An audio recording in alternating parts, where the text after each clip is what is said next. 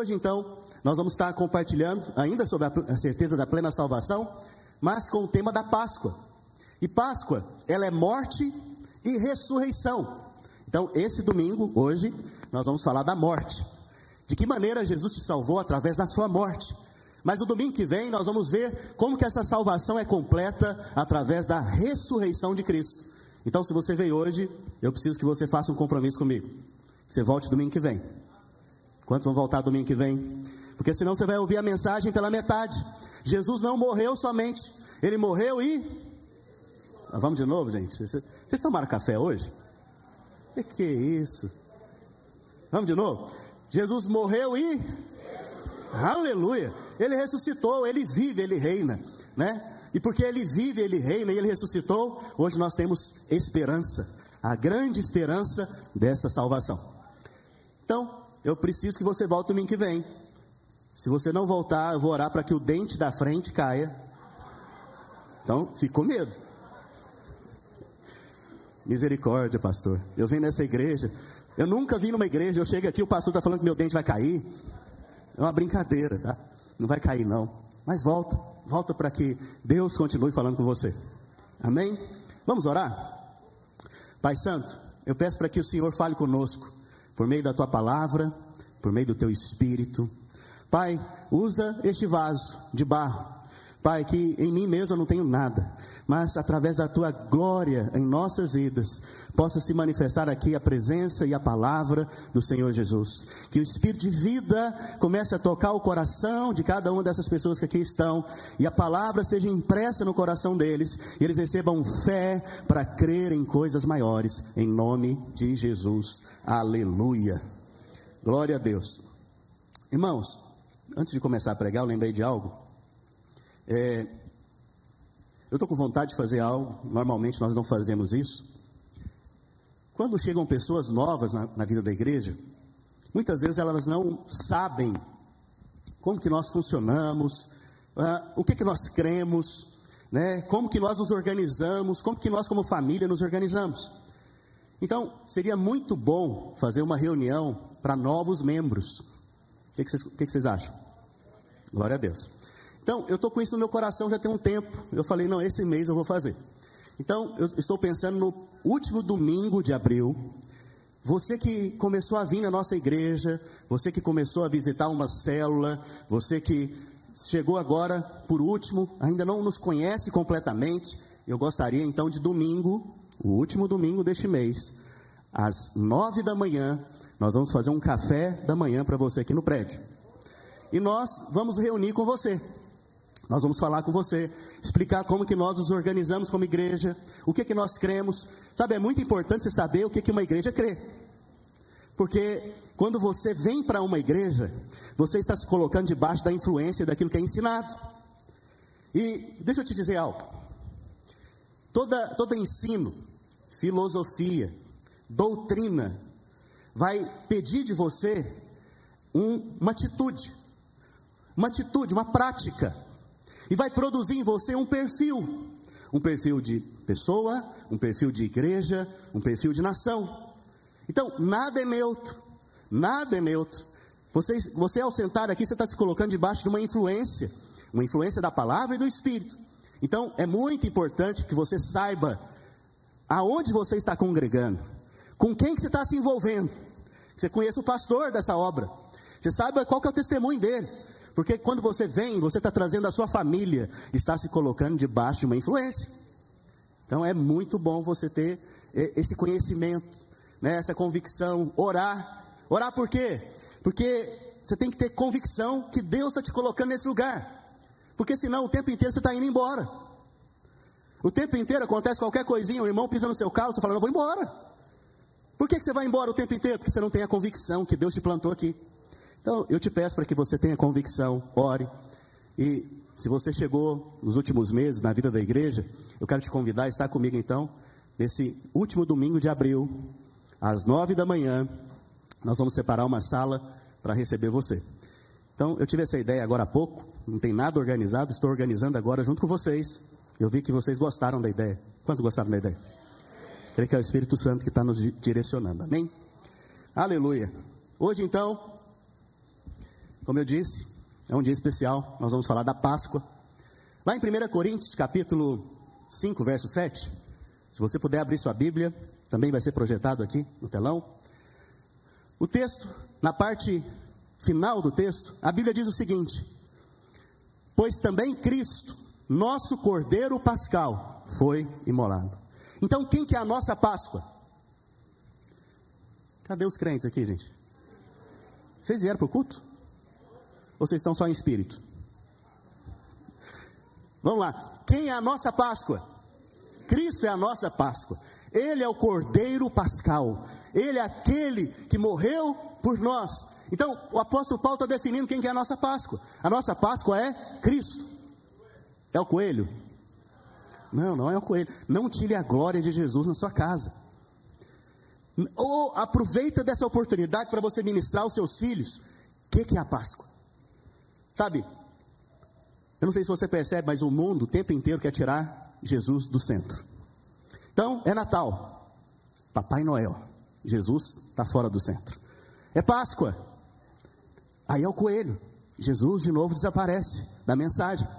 Mas Ele é a Páscoa, o apóstolo Paulo está definindo isso para nós. Ele é a nossa Páscoa, sabe?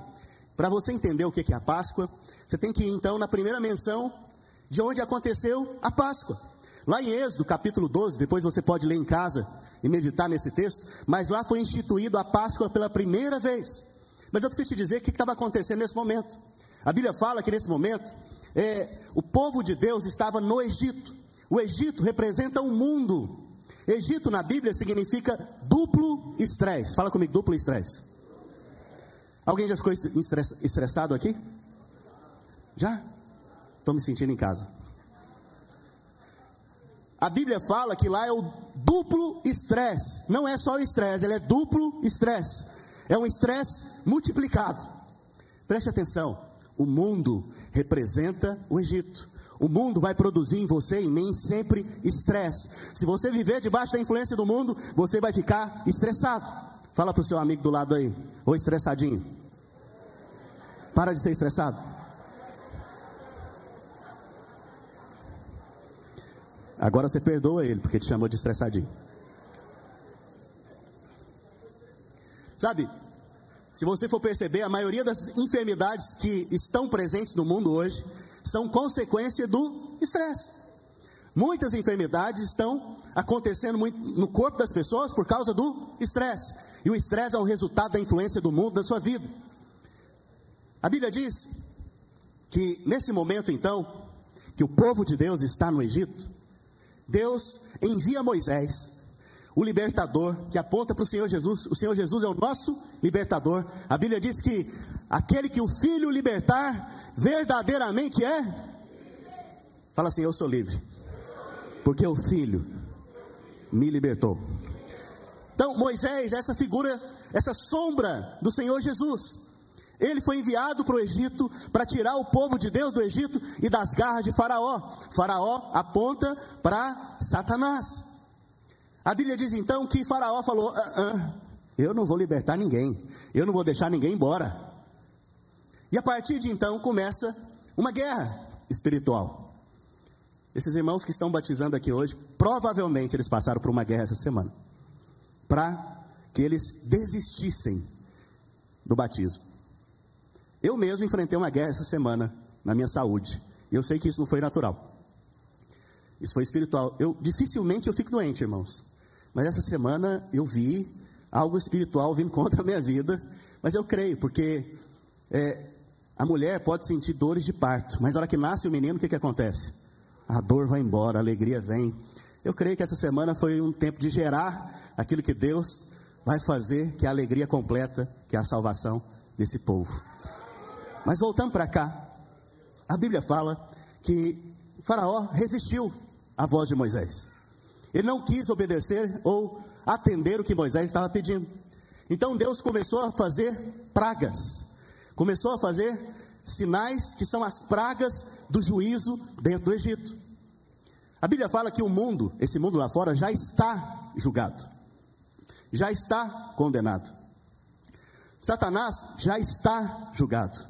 E ele jaz, ele está enterrado no mundo. A Bíblia diz que nesse momento, então, Deus começa com a primeira praga. A praga inicial é transformar o Nilo, as águas do Nilo, em sangue. Sangue, irmãos, no seu corpo representa o quê? Vida. Sangue fora do corpo representa o quê? Morte. Agora, a, o Nilo, para o povo do Egito, representava a provisão do Egito, a vida do Egito. Eles adoravam o Nilo. E ali, Deus está mostrando para aquele povo que o que vocês adoram, o que vocês dependem, é na verdade morte. O mundo, a, a, a raiz do mundo, a fonte do mundo é morte. A fonte do, de Faraó governar é pelo poder da morte. Você percebe então que Deus estava revelando, na verdade, o que é o mundo. A primeira praga, então, foi transformar a água em morte. A segunda praga, quem gosta aqui de rã? Hã, assada. Aquele monte de sapo pulando. A segunda praga foram as rãs. Preste atenção. Se por um acaso aparecesse um monte de rã aqui agora no prédio e começasse a pular nas cadeiras, a passar na sua perna, a pular no seu cabelo, na, no seu corpo, como que você ia ficar? Você ia permanecer onde você está? Não. Veja só como é que estava lá naquele dia. Preste atenção. A segunda coisa que Deus quer mostrar para nós é que o mundo, além de morte, ele gera aborrecimento. Aborrecimento. Lembre disso. E Deus está te resgatando do mundo. Deus nos resgatou desse mundo.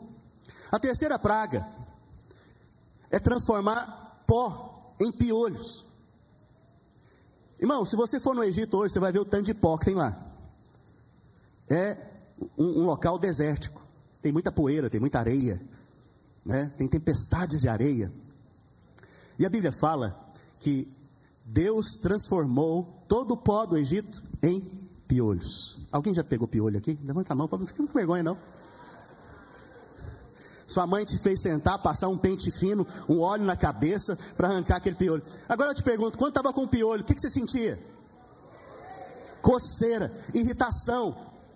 Irritação, você ficava irritado com aquela, com aquela coisa, né? Você ficava nervoso com aquilo. O que, que Deus está querendo mostrar para nós também?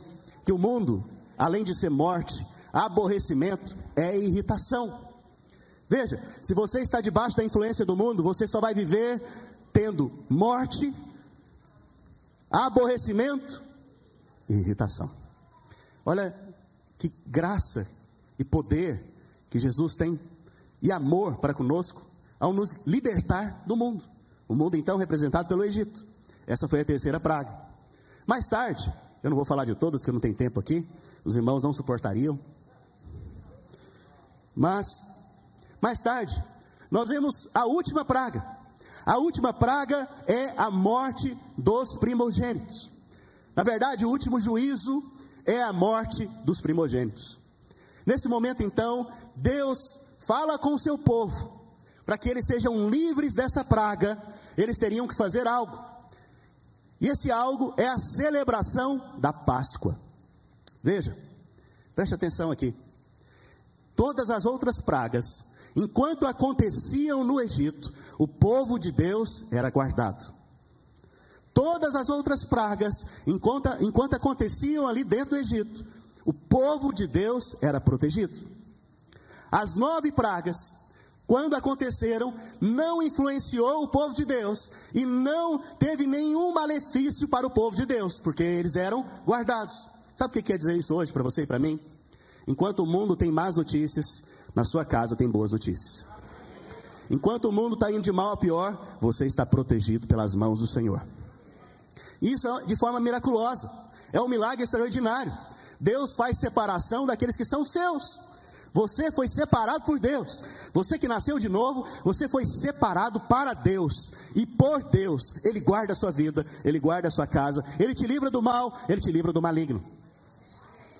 Sabe? Mas para o povo que estava no Egito, para os egípcios, que representam o povo do mundo, eram más notícias. Más notícias. Mas interessante que agora, nessa última praga, o povo de Deus tinha que fazer algo. Eles seriam guardados se algo acontecesse. Então, não era só ter nome de povo de Deus, não era só ser parente de Abraão, não era só ser do povo judeu, não, não, não, tinha, tinha algo para acontecer, tinha que ser executado algo para que eles fossem guardados da última praga, porque este algo, na verdade, é a representação da nossa salvação em Cristo Jesus. E para você ser salvo, você precisa experimentar do que esse povo experimentou. Não adianta você ter nascido uma família cristã, não adianta você ter feito boas obras, não adianta você é, ter se comportado bem, isso não te salva. Ter nome de crente, isso não te salva. Você participar de uma igreja, isso não te salva. Você ser crente da videira, isso não te salva. Você precisa experimentar da Páscoa. Você precisa experimentar do que eles experimentaram naquele dia. E eu não falo fisicamente, eu estou falando espiritualmente. Porque ali, na verdade, é uma sombra da realidade que nós temos hoje. Mas o que, que eles experimentaram? Está lá em Êxodo capítulo 12, do verso 1 em diante. Êxodo 12, 1 em diante. Abra sua Bíblia, acompanhe na sua Bíblia, ou acompanhe aqui no telão. Veja, nesse momento Deus está instituindo, estabelecendo a Páscoa. E olha o que ele diz: Disse o Senhor a Moisés e Arão na terra do Egito. Próximo. Este mês vos será o principal dos meses. Preste atenção. Naquele momento havia um calendário acontecendo. Mas Deus, a partir desse momento, Ele está estabelecendo um novo tempo. Fala comigo, novo tempo. Sabe, quando a Páscoa acontece, Deus está fazendo nova todas as coisas na sua vida e na minha vida. Provavelmente, naquele período ali, a gente não sabe que mês que era, mas Deus estava iniciando um novo ano a partir daquele momento. Sabe o que quer dizer isso? Vocês que estão batizando, que a sua vida para com Deus acontece no dia que você nasceu de novo. A sua vida começa no dia que você nasce de novo. Aí começam a contar os seus dias, começa a contar os seus anos. Aí começa a contar agora diante de Deus a sua vida. Deus está estabelecendo um novo começo. Sabe, irmãos, ter um novo começo é benção demais. Você que falhou, você que pisou na bola, você que falou, não, não tem mais jeito para mim. Pois é, Deus tem um novo começo para você e para mim. Novo começo é bênção, é zerar o marcador, é começar agora algo novo, agora mas não é mais como inimigo de Deus, eu sendo inimigo de Deus, não, não, agora é como filho de Deus. Sabe, esse novo começo é Deus comigo agora, é Deus caminhando comigo, é Deus dentro de mim, é, é Deus me abençoando, me guardando, é Deus me livrando, é Deus me capacitando. Esse é o novo começo que Deus tem para nós. Antes nós estávamos separados de Deus, agora você está em Cristo, e Ele está em você. Sabe, esse é o novo começo que Deus tem para nós, e aqui Ele está estabelecendo um principal mês. Um principal mês. Será o primeiro mês do ano. Esse primeiro mês do ano, chamado Abib, fala comigo, Abib. É como se fosse janeiro para nós. Mas não é janeiro, viu, irmãos? É só para você entender. Na virada do ano, normalmente você faz o quê? Celebra o ano novo. Por quê? você começa a crer e ter boas expectativas para o seu próximo ano. Da mesma maneira, o que, que Deus está gerando aqui? Boas expectativas no seu povo. Eu estou estabelecendo um novo começo. E agora vocês não estão sozinhos. Eu estou com vocês todos os dias da sua vida. Todos os dias da sua vida. Até a consumação dos séculos. Jesus disse isso. Quando estabeleceu um novo começo da sua vida, quando você nasceu de novo, Jesus também disse para você: Eu estou contigo todos os dias da sua vida. Percebe aqui que Deus é um Deus de novos começos, de novidade de vida. E aqui ele continua dizendo no verso 3: Falai a toda a congregação de Israel, dizendo: Aos dez deste mês, fala dez, cada um tomará para si um, um cordeiro, um cordeiro, guarda esse um cordeiro, segundo a casa dos seus pais, um cordeiro para cada família, fala família. Sabe, aqui nós vemos três coisas importantes. A primeira coisa é que no décimo dia, que dia? Dez na Bíblia aponta para provação, teste, testes. Você vai ver que Jacó, ele foi é, enganado pelo seu sogro dez vezes. A Bíblia fala dos dez mandamentos para testar o homem e mostrar para o homem que ele é incapaz de cumprir qualquer mandamento. Percebe que o dez na Bíblia representa aprovação, teste, checar, checar a realidade das coisas. Nesse décimo dia, se pegava o cordeiro. No décimo dia, prendia, é, levava o cordeiro para casa. Preste atenção. O cordeiro era para toda a casa. Agora eu quero te dar uma boa notícia. Se você é o único crente da sua família, Deus tem uma aliança e um compromisso com você para salvar a sua casa e a sua família. Porque a salvação é para a casa toda. Deus tem esse compromisso com você. A salvação ela é individual, claro que ela é individual, mas a partir do momento que você está nesta casa, salvo, Deus tem a oportunidade, através da sua vida, de abençoar esta casa, de livrar esta casa, de guardar esta casa, de guardar os seus familiares e mostrar através do seu testemunho a grande salvação que Ele trouxe da sua vida. Então a promessa de Deus é para eu e minha casa serviremos ao Senhor. Noé e toda a sua família foi salva. Agora, cada família de judeu estava dentro de uma casa. E nesta casa, você vai ver a salvação acontecendo. Então creia que a sua casa também vai ser salva. pastor Alex me chamou a atenção aqui de algo. Nós estamos vendo aqui uma família inteira sendo batizada. Na verdade, duas. Nós não batizamos criança, por isso a Olivia não está sendo batizada. Mas nós estamos vendo uma família inteira aqui sendo batizada.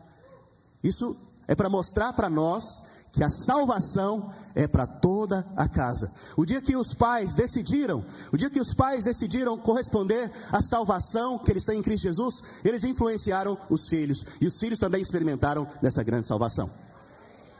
Então Deus tem um compromisso com seus filhos. Pode estar desviado, pode estar longe. Ensina o seu filho o caminho que ele deve andar. Quando ele for mais velho, ele vai ser lembrado e ele vai ser colocado desse caminho de volta. Creia nisso. Mas olha só o que diz mais o texto, volta lá para o versículo.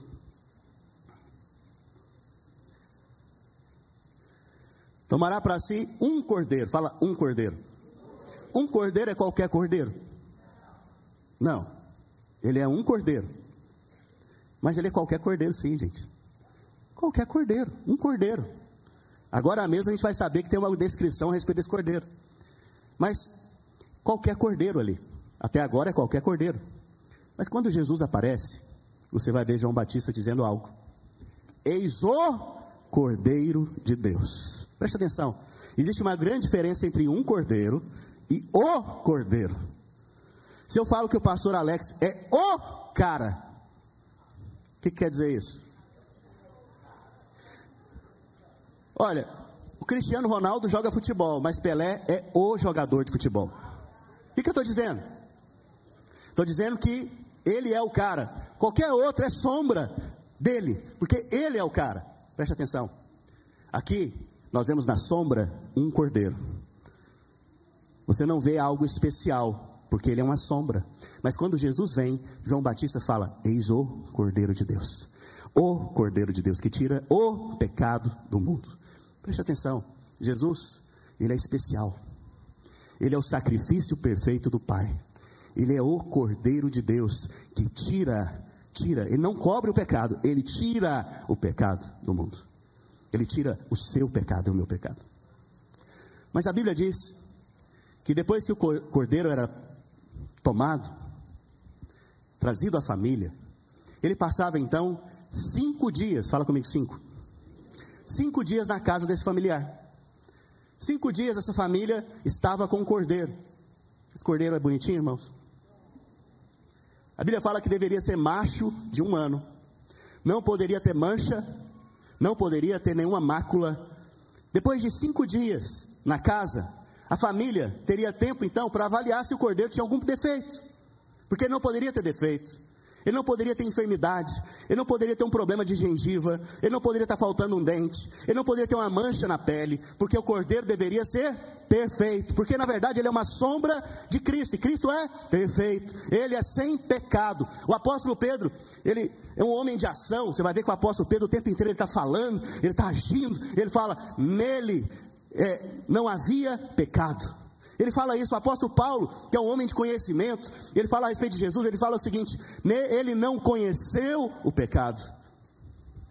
Sabe, você percebe que Jesus, ele é perfeito. Judas, que o traiu, pessoas que nos traem normalmente falam mal de nós. É ou não é? É ou não, gente? Judas que traiu Jesus falou o que a respeito de Jesus depois de ser traído? Trair sangue inocente. Até o malfeitor falou bem de Jesus, porque Jesus é perfeito. Ele, como cordeiro, foi perfeito. Nele não havia pecado, nele não vimos pecado, nele não cometeu pecado, nele não havia mancha, nele não havia nada que o desabonasse, nada que o incriminasse. Ele era perfeito. Da mesma maneira, esse cordeirinho aqui, de um ano, deveria ficar na casa por cinco dias. Eu fico pensando, por que, que Deus determinou que fosse assim? Veja, no décimo dia daquele primeiro mês, pegava-se o cordeiro, tomava-se o cordeiro. Deixa eu te falar algo.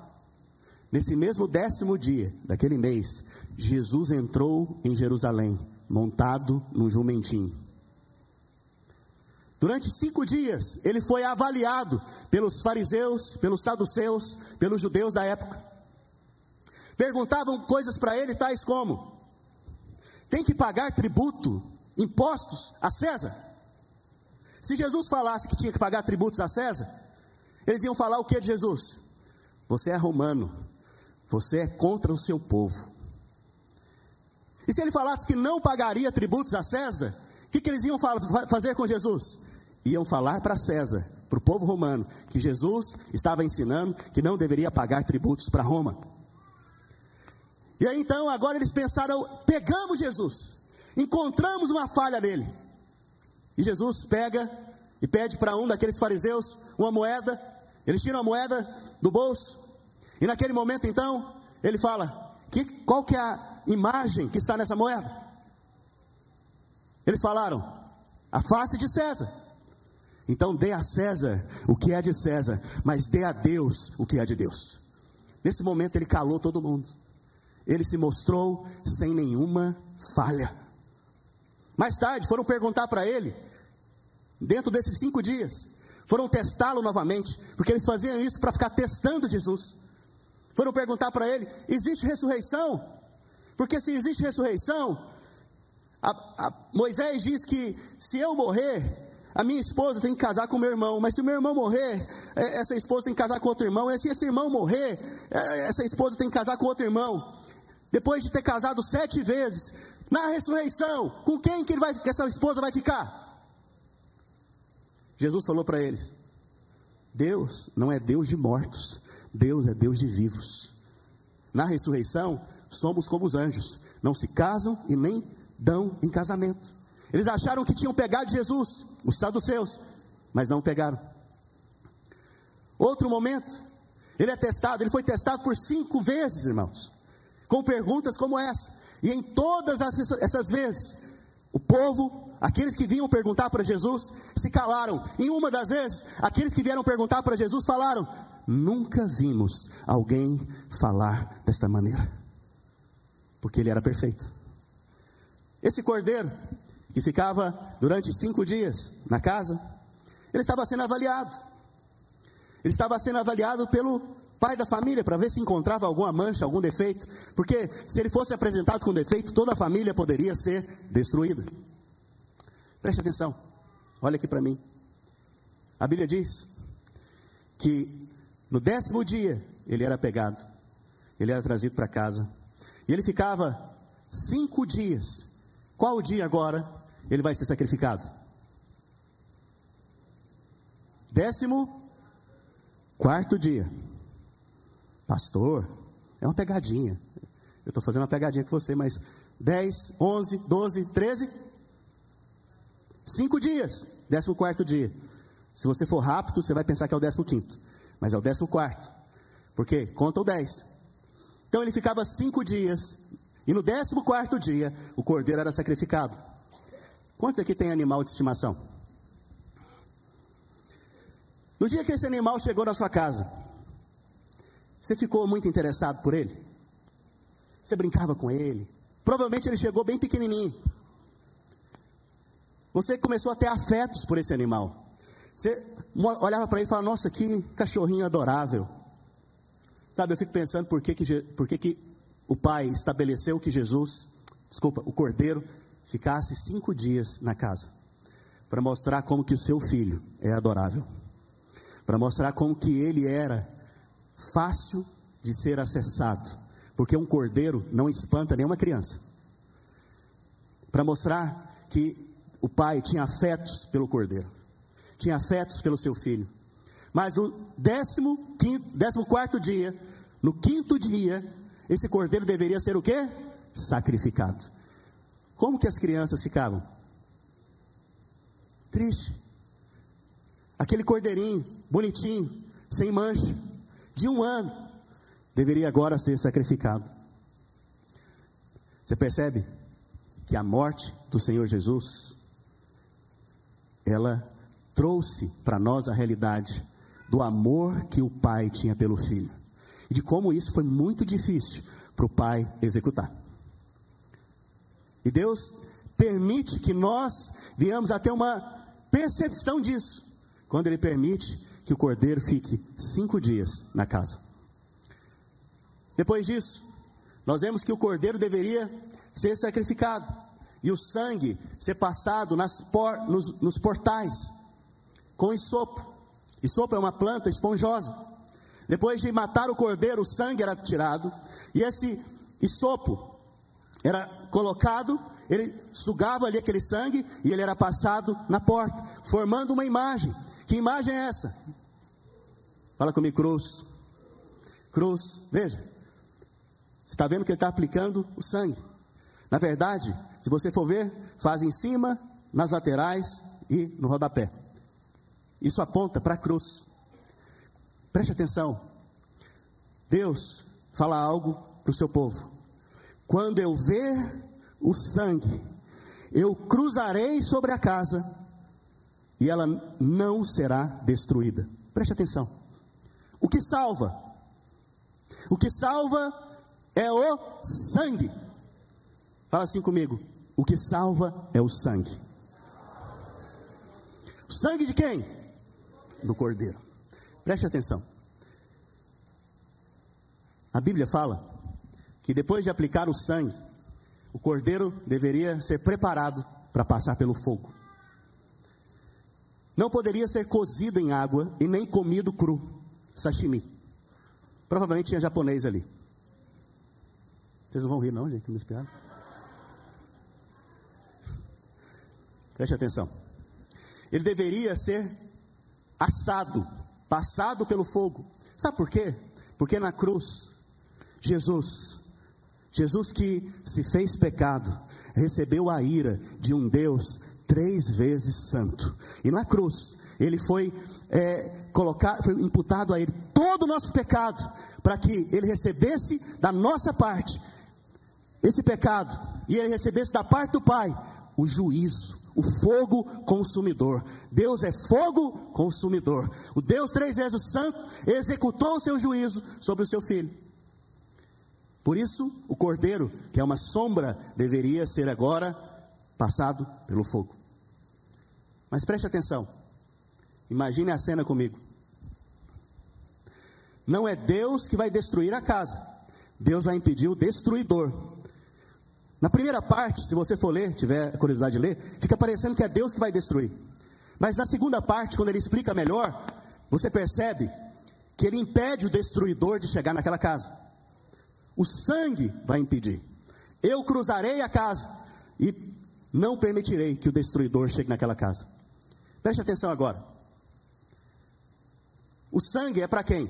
É para Deus ver ou para você ver?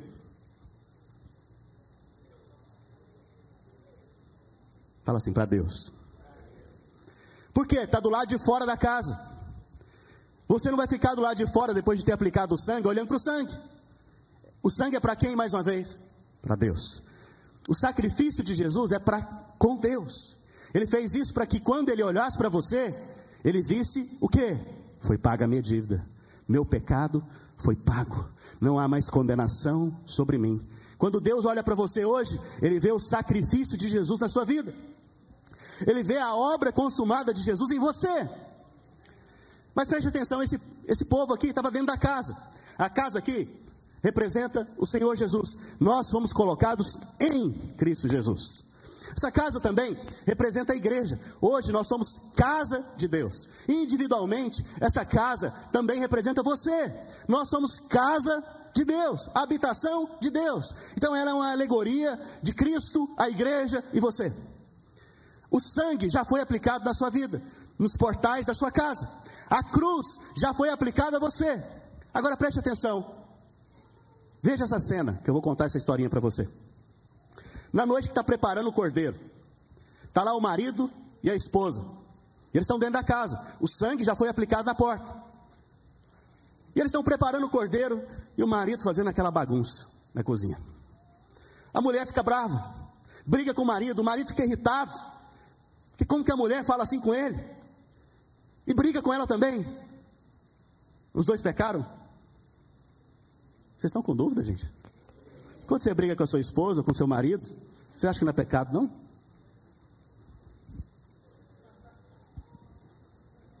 Eles estão em dúvida ainda. O pecado é dela, né? É do outro.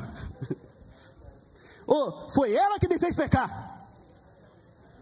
Adão. Preste atenção. Eles pecaram, não pecaram? Sim. E vamos imaginar agora o primogênito da casa, o filho, o filho que nasceu primeiro. Esse menino, mais cedo, ele roubou um chocolate do irmão e comeu escondido. O, o, o irmão mais novo ficou sabendo e brigou com, com, com o irmão mais velho porque ele tinha roubado o chocolate, ficou de mal dele, não conversou. Eu pergunto para você: o amargurado, ele está em pecado também? O que roubou? Sim. Agora, então vai acontecer algo. O cordeiro que vai ser comido agora. E o anjo, na verdade, o destruidor, vai passar. Como que esse povo está em casa? Todo mundo caiu no pecado naquele dia. Como é que eles estão agora? Com medo. Agora pensa comigo. Se eles creem que a salvação depende das obras dele, como é que eles estão? Se a salvação depende deles, como é que eles estão? Morrendo de medo. Meu Deus, e agora? Eu tenho que resolver esse negócio com a minha esposa. Eu não, eu não sei o que, eu posso fazer. Meu Deus, e agora? Mas eu não tenho força para resolver. O outro está lá, magoado com o irmão. Eu pergunto para você: o anjo, ou o destruidor, na verdade, vai passar. E tá, falta alguns minutos para ele passar. Já começa a se ouvir um, um choro lá para o lado do Egito, lá para o lado das casas de Faraó. Como é que esse povo está dentro de casa? Tremendo de medo. Tremendo de medo. Porque eles acreditam que a salvação depende deles. Mas aí passa. E eles foram salvos. Eles veem, eles veem a salvação. Por que, que passou e não pegou eles? Porque a obra exclusiva é de Jesus, não é sua. A obra exclusiva do Cordeiro. A obra é exclusiva do sangue do Senhor Jesus. A garantia da sua salvação está em Cristo. Não tire a glória de Jesus e coloque na sua vida. Não tire a glória de Jesus e coloque para você. Pessoas que creem diferente, elas estão trazendo glória para si. É quando eu mantenho a minha salvação, aí sim eu sou salvo. Mas isso é um engano. Por que, que é um engano? Porque nesse momento você está tirando a glória da obra de Jesus e colocando, atribuindo a você. Não é você que se salva, não são suas obras, não são seus atos. É algo exclusivo do sangue do Cordeiro. Se o sangue está na sua vida, filho, você foi salvo. Fique em paz, fique alegre, feliz. Agora vai resolver seus problemas também. Se você tem algum problema, vai resolver ele logo. Porque aquele que nasceu de novo, ele não consegue viver no pecado. Aquele que nasceu de novo, ele não consegue viver amargurado. Porque ele recebeu um novo coração, como o pastor Alex disse aqui mais cedo. Ele tirou o coração de pedra e agora tem um coração de carne. Sabe, é uma obra exclusiva do Senhor. Eu ouvi algo com o pastor Eliseu esses dias na célula, a gente estava lá na célula. Célula é uma benção, irmão. Célula é um lugar da gente ficar enriquecido. Ele, falou, ele deu uma ilustração boa. Vamos imaginar que você tem três filhos. Só que um desses filhos é terrível demais. Ele fica o tempo inteiro arrumando problema para você. Mas ele é seu filho. Amém? Esse filho, que é terrível, ele foi lá e colocou fogo na casa. E os outros dois meninos estão lá dentro. E você está tá do lado de fora. E agora, eu te pergunto: quem que você vai salvar primeiro? Só quem é pai responde, porque quem não é pai não sabe responder isso aqui. Quem que você vai salvar primeiro? Aleluia! Os três. Os três. Você vai ficar escolhendo, não, eu vou salvar esse aqui primeiro, ou você pôs fogo na casa? Esquece. Você vai morrer queimado. Agora preste atenção. Se você que é mal, sabe dar boas coisas, quanto mais o vosso Pai Celestial não vos dará graciosamente com Cristo todas as outras coisas. Ou você é melhor do que Deus? Sabe? A próxima coisa aqui. Estou encerrando. Meio-dia nove. Aleluia. Glória a Deus. Sabe, no dia da Páscoa, no 14 quarto dia, no mês de Abib, o cordeiro, lá no templo, era preso ao altar do sacrifício. Às nove da manhã, isso acontecia. Exatamente às nove da manhã, Jesus, do lado de fora da cidade, no Monte Gólgota, foi colocado numa cruz, preso por cravos que apontam para a maldição. Às nove da manhã, o cordeiro lá dentro do templo estava amarrado aos pés do altar, para demonstrar que havia então um sacrifício pelos pecados do povo. Ao meio-dia, a Bíblia diz que os céus viraram trevas. Era dia, mas virou noite. Sabe quando Jesus nasceu? Ele nasceu à noite. Mas quando ele nasceu, a Bíblia fala que os pastores estavam ali em Belém. E os anjos apareceram e a noite virou dia, porque a luz do mundo chegou. Mas no dia que ele estava ali na cruz, ao meio-dia, no momento que tem maior brilho, ele revelou a nós a verdadeira luz desse mundo. A luz desse mundo é trevas. Naquele momento ele estava levando as minhas trevas, as suas trevas, para que a gente recebesse a luz. Às três da tarde, às três da tarde, ele disse algo: Está consumado. Em tuas mãos, Pai, eu entrego o meu espírito. Ninguém matou Jesus, irmãos. Você pode olhar para aquela cena e pensar: os romanos o mataram, os judeus o, matou, o matou. Mas você vai ver que ele mesmo entrou na morte, porque Jesus não tinha pecado, ele não poderia morrer, a não ser por escolha. Ele escolheu morrer no meu lugar e no seu lugar. Mas voltando um pouquinho, lá no Getsemane, antes da crucificação, na noite que ele seria preso, ele estava orando. Preste atenção aqui, isso aqui é muito importante. Ele estava orando e ele chamou os seus discípulos. É bom você ter gente perto de você que ora junto com você nos momentos de luta. Não escolha andar sozinho, escolha andar conectado com mais alguém. Ele chamou os discípulos: orem comigo. E eles dormiram. Ele estava aflito, suando sangue, debaixo de muita, muito estresse da morte, debaixo da condenação do mundo, debaixo da condenação do mundo que estava sobre mim e sobre você. O estresse da crucificação fez com que ele suasse sangue. Mas lá ele fez uma oração. Essa oração é muito importante para nós hoje. Talvez você não tenha percebido ainda. Mas Jesus fez uma oração da seguinte maneira: Pai, se possível, passa de mim esse cálice. Mas não seja feita a minha vontade, seja feita a sua. Eu pergunto para você: se fosse possível, o Pai não tinha atendido essa, essa oração? Alguém tem dúvida? Não, com certeza. Por quê? Porque Jesus orou antes e todas as orações de Jesus o Pai atendeu. Essa também ele atenderia.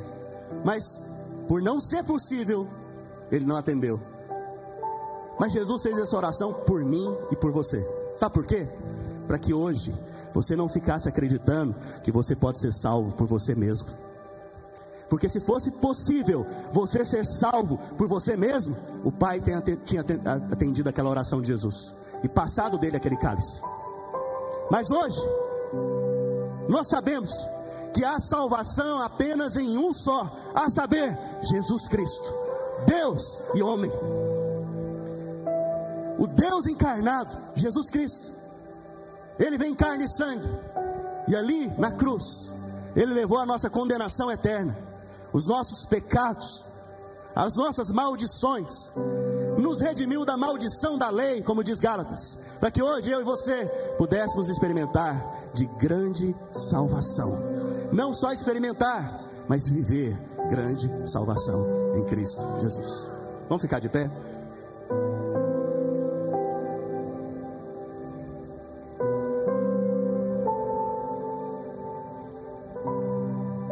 Abre, por favor, Salmo 105, 37.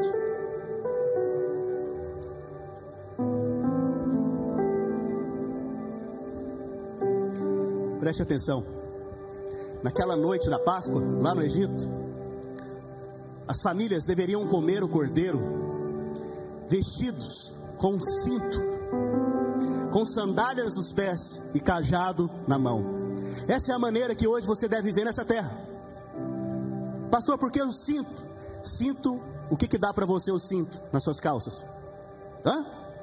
Segurança, segurança. Coma do cordeiro que passou pelo fogo do juízo, sabendo que você foi salvo. Tenha segurança agora na grande salvação que Deus te deu. E agora, por causa dessa segurança, você pode desenvolver boas expectativas para o seu futuro. Tenha segurança. A segunda coisa é sandálias nos pés sandálias dos pés, porque a partir do momento que você foi salvo, você vai entrar numa jornada pelo caminho que é Cristo. Você vai entrar numa jornada com Cristo. Você vai passar por um caminho que é o deserto para chegar no alvo que é Canaã. E a terceira coisa, cajado na mão. Cajado naquela época, irmãos, ele era usado tanto para atacar quanto para defender. Tanto para atacar quanto para defender. Se você for ver a armadura que o apóstolo Paulo fala, ele fala da espada do Espírito e do escudo da fé. O cajado nas mãos é que agora você tem o escudo da fé, mas também você tem a espada da palavra nos seus lábios. E quando você usa dessas coisas, você está numa jornada com Cristo através da sua salvação. Mas agora o salmo.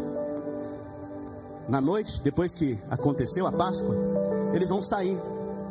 E olha que o salmista escreve a respeito desse dia. Então fez sair o seu povo com cascalho, areia, e entre as suas tribos só tinha enfermos. Está escrito isso? Então fez sair o seu povo com prata e ouro. Eu creio que Deus colocou isso aqui para calar a boca daqueles que falam que a gente tem que viver como um franciscano. Eu não acredito no evangelho da prosperidade.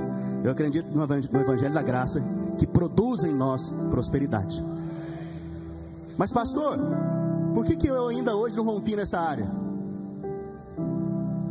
Porque existem pessoas que Deus não pode dar um milhão de dólares para ela hoje. Sabe por quê? Porque daqui a um mês eu não vejo ela aqui na igreja. Daqui dois meses eu não vejo ela nem na sua casa com a sua esposa. Você percebe que Deus não vai te destruir, então Ele não vai te dar aquilo que vai te destruir. Você precisa antes ser treinado, aperfeiçoado no amor de Cristo. Mas você vai ter o suprimento do seu diário, pode ter certeza disso. O Senhor vai te guardar em todas as coisas. Além disso, você vê que nas tribos não havia nenhum inválido. Preste atenção aqui. Aquele povo era escravo, irmãos. Escravo faziam trabalhos pesados. Você acha que não, não, não acontecia ali um acidente?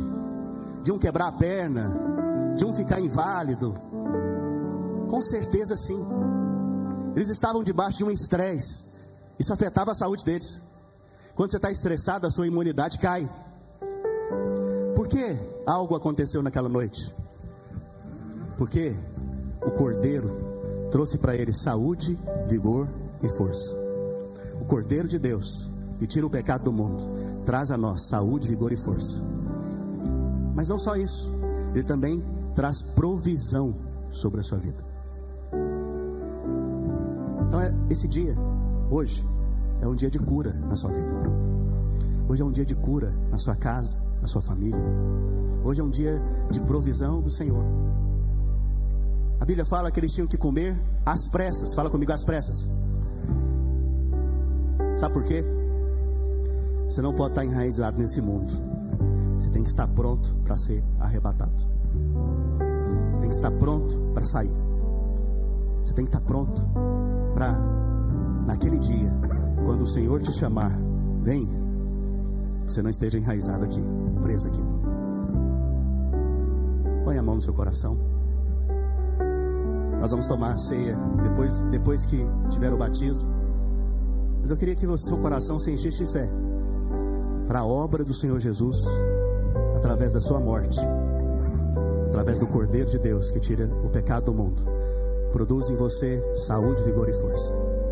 Pai, em nome de Jesus, nós te agradecemos por tão grande salvação em Cristo. Te agradecemos porque o Senhor nos amou primeiro.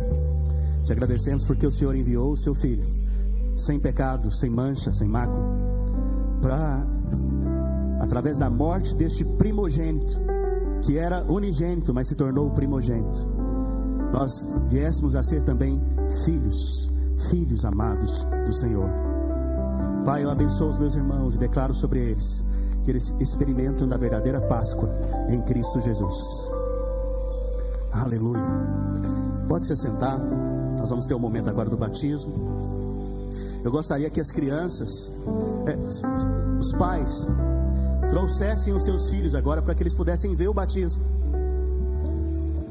Então você pode se dirigir às salas, pegar o seu filho e colocar ele junto com você na cadeira.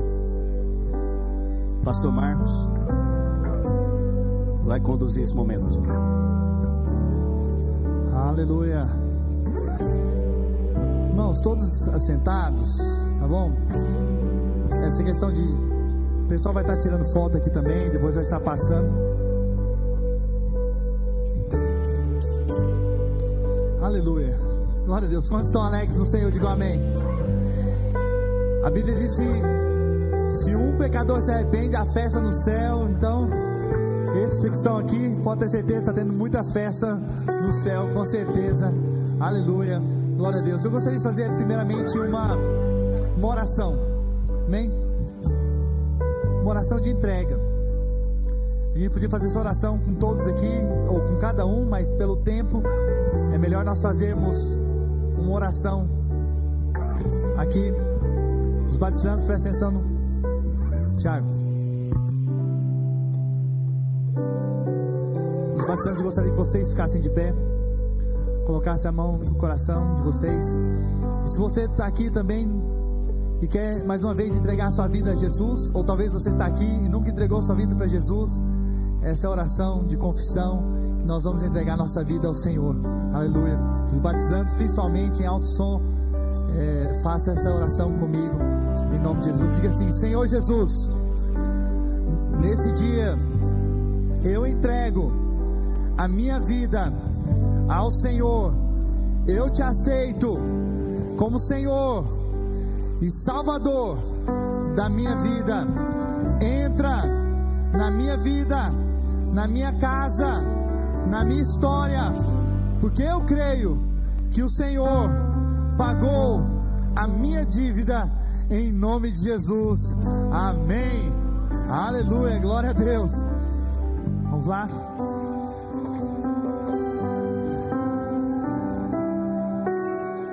Gostaria de chamar aqui à frente Natan Ferreira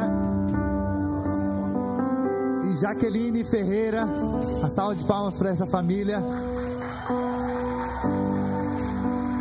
Líder da célula, o André. Aleluia, vem aqui.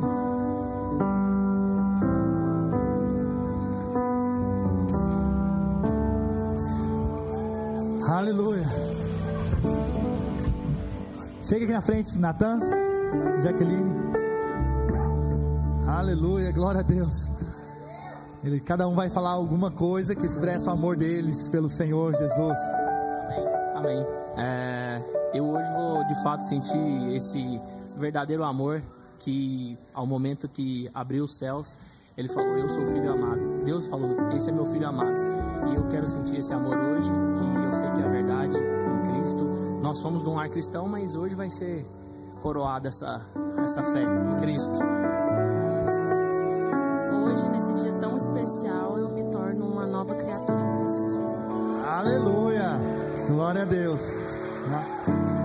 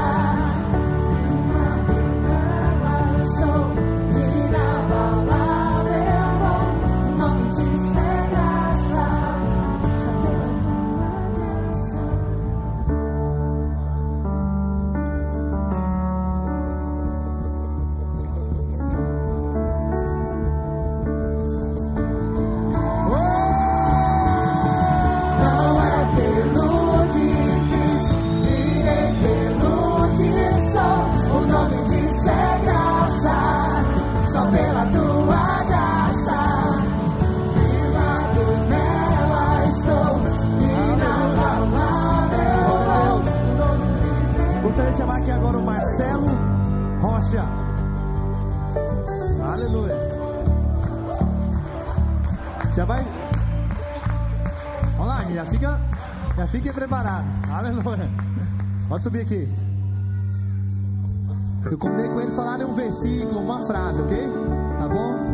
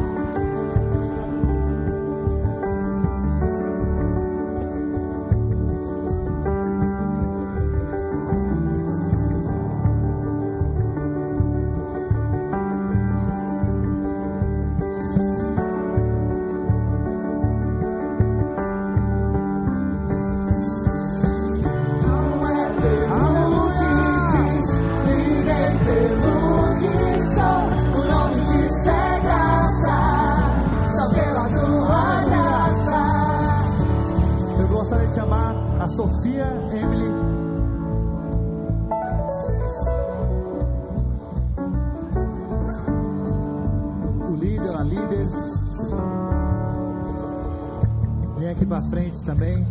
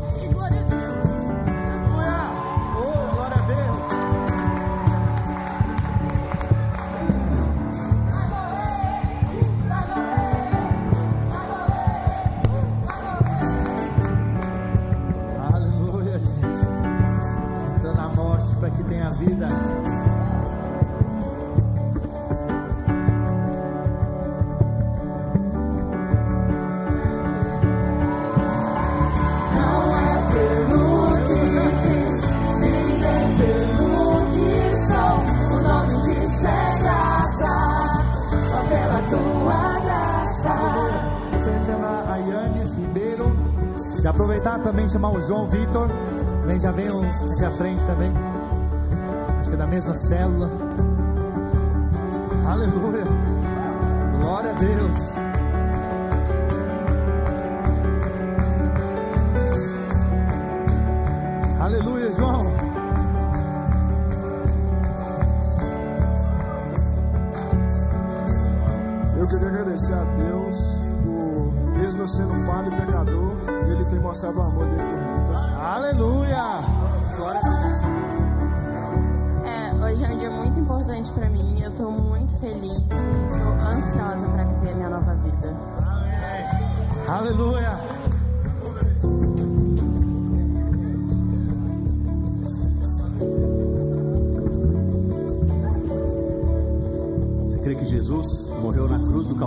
Sua vida?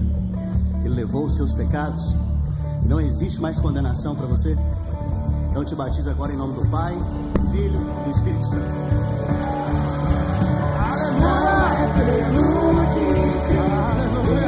Você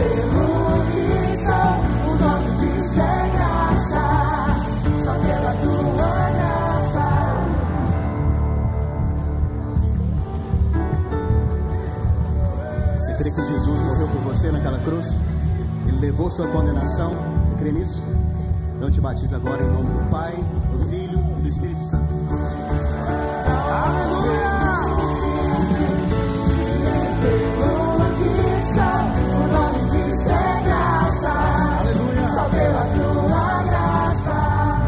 Eu gostaria de chamar aqui à frente a família Ferreira.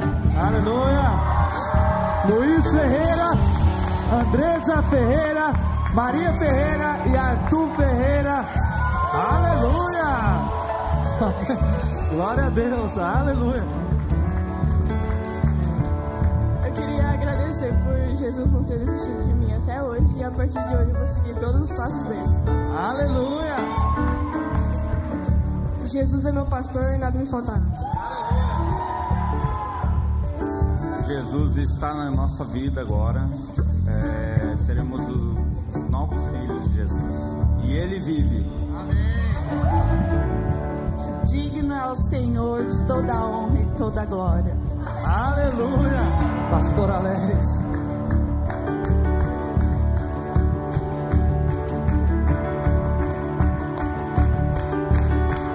Irmã Maria Eduarda, você confessa Jesus como Senhor e Salvador da sua vida? Dando autoridade, nos é dada em nome de Jesus, nós te batizamos.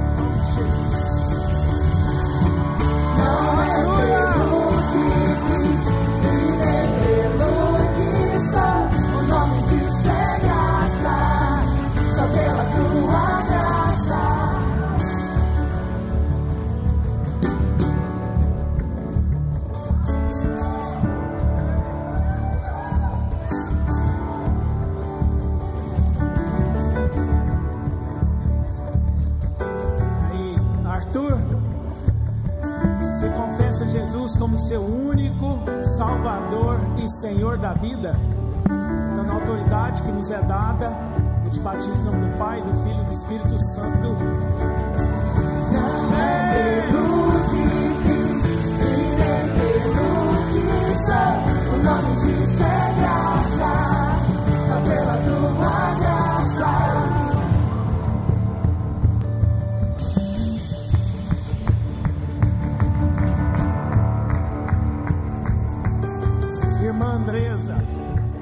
Confessa Jesus como seu único e suficiente Salvador?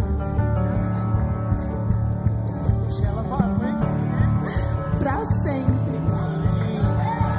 Então, na autoridade que nos é dada pela igreja, pelo nosso Senhor Jesus, eu te batizo em nome do Pai, do Filho e do Espírito Santo.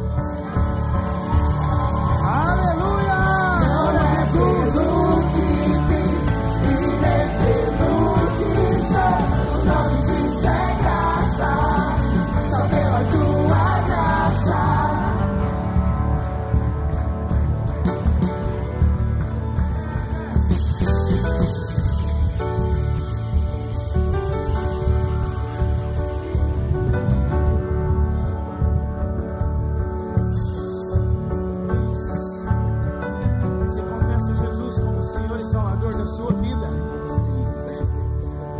A autoridade nos é dada pelo Senhor Jesus e pela igreja. Eu te batizo em nome do Pai, do Filho e do Espírito Santo.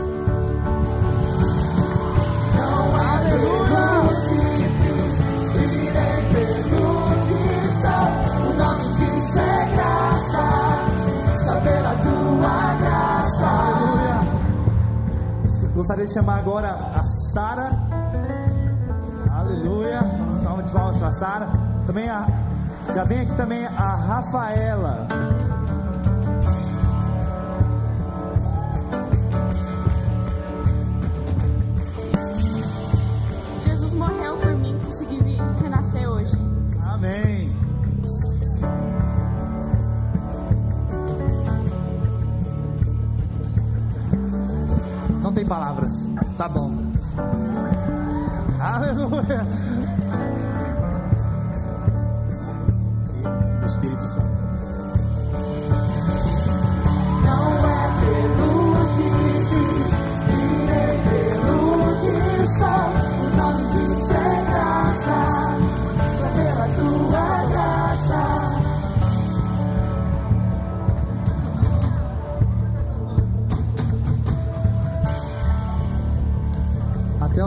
Batizar hoje, gente.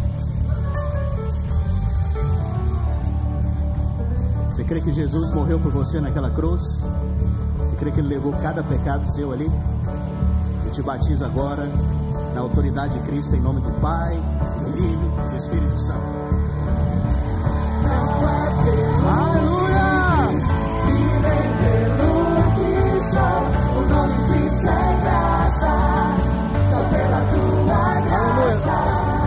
Chamar aqui o Nicolas Nogueira.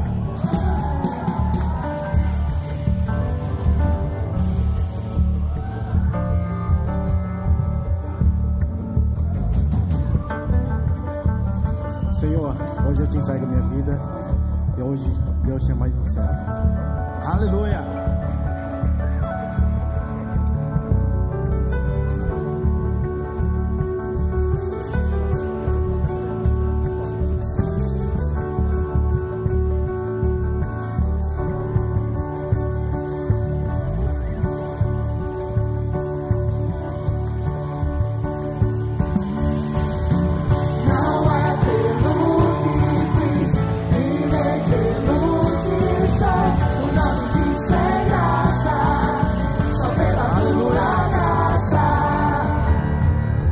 Giovana Pereira.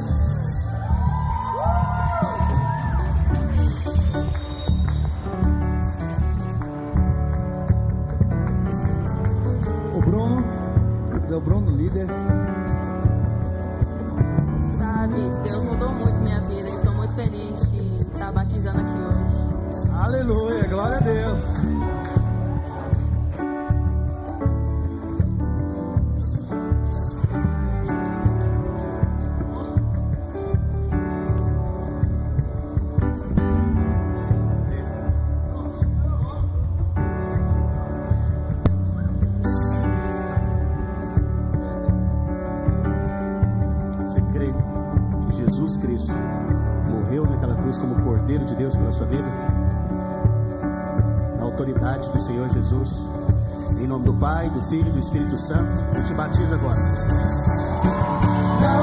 Aleluia.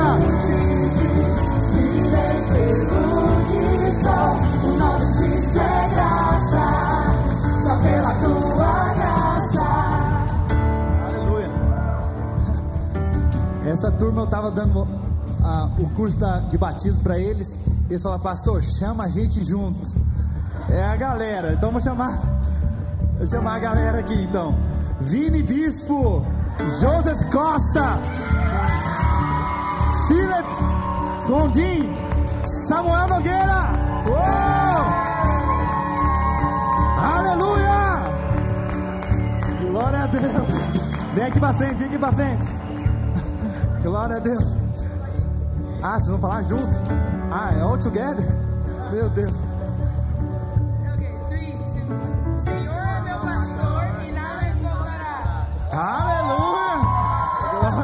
Glória a Deus. Vamos lá, Vinícius, você primeiro.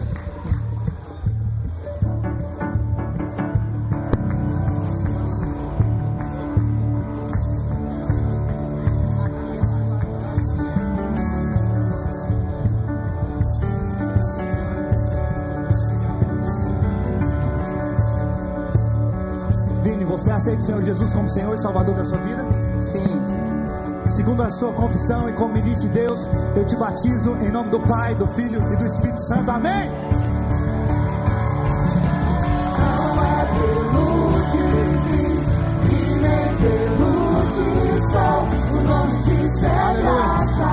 Irmãos, isso é tão poderoso que hoje o irmão dele, o Murilo, falou: Pastor, eu posso batizar hoje? Eu falei: Quantos você tem? Nove. Falei: Daqui a pouco, espera só mais um pouquinho. Nós vamos batizar você também. Isso é glória, é o Evangelho de geração em geração. Amém, irmãos? Vamos lá, Joseph.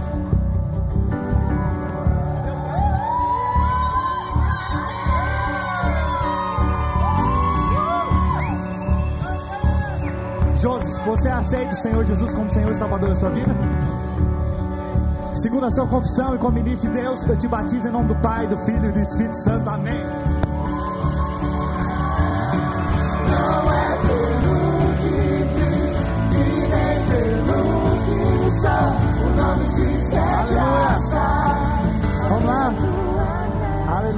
Os pais aqui, próximo do, do filhão.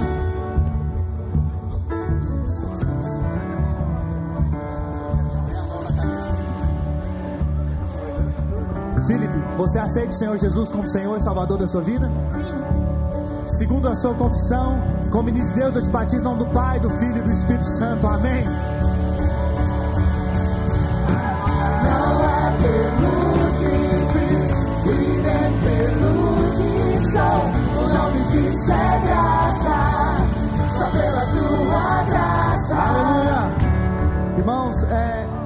você sabe, é uma honra para os pais batizarem os filhos, mas um pai pastor é uma honra muito grande.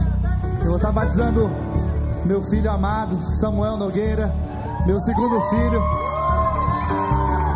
Eu estava, eu estava falando para ele, nós já somos a quarta geração de, de pessoas que estão sendo alcançadas, de filhos que estão sendo alcançados pelo Senhor. Minha avó se batizou com uns 13 anos, passou para os meus pais e agora veio para mim e agora para o meu filho.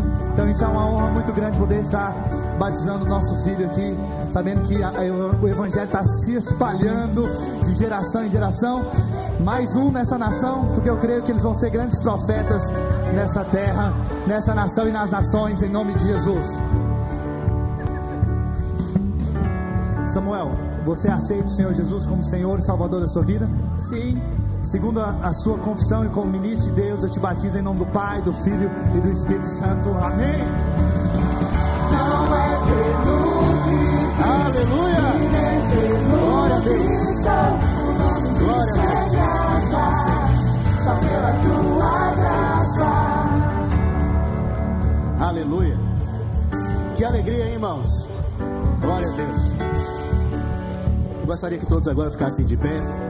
Nós vamos celebrar a verdadeira Páscoa, que é a ceia do Senhor. E pela primeira vez, esses irmãos vão tomar a ceia junto conosco. Aleluia. Eu tenho que dar um testemunho aqui do Natan.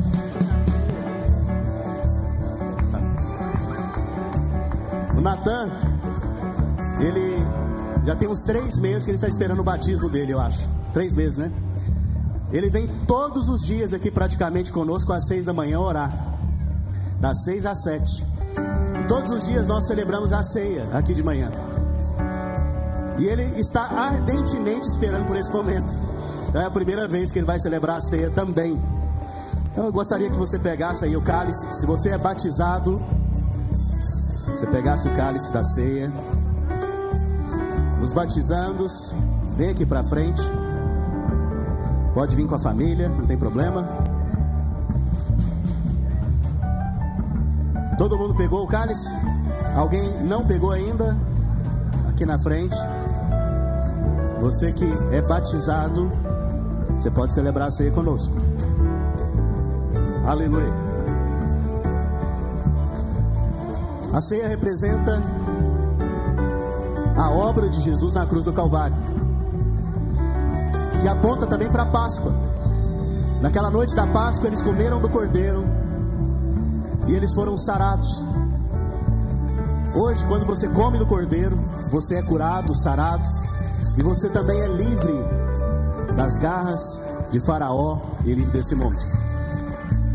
O sangue naquela noite foi passado nos umbrais da porta, e é por causa do sangue que não há mais juízo sobre a sua vida e nem sobre a minha vida.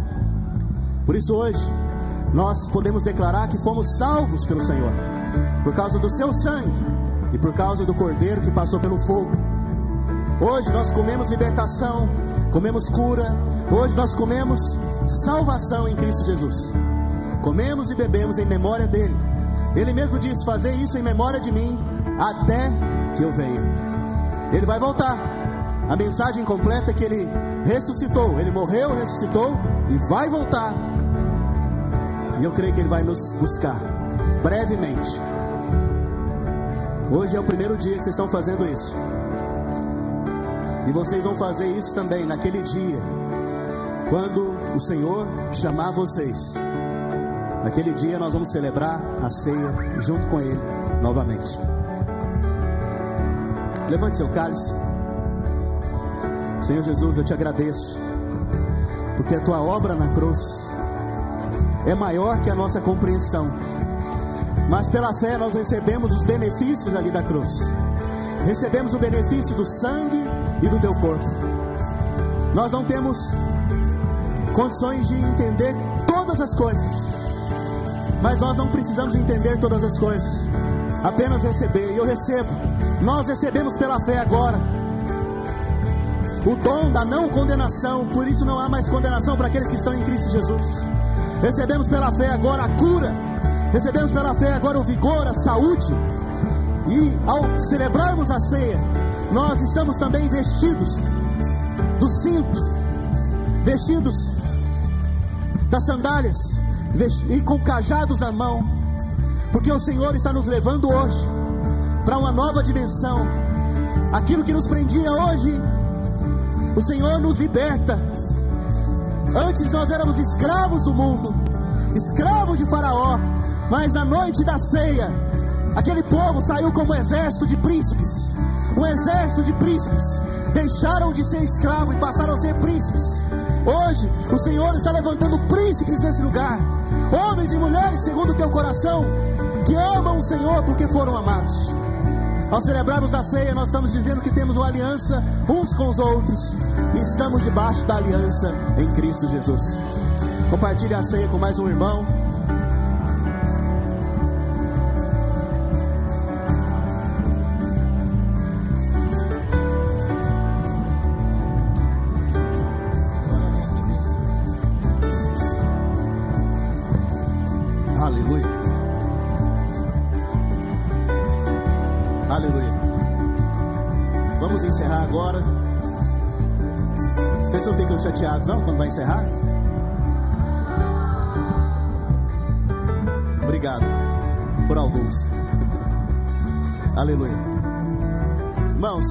Sua mão, deixa eu abençoar sua semana.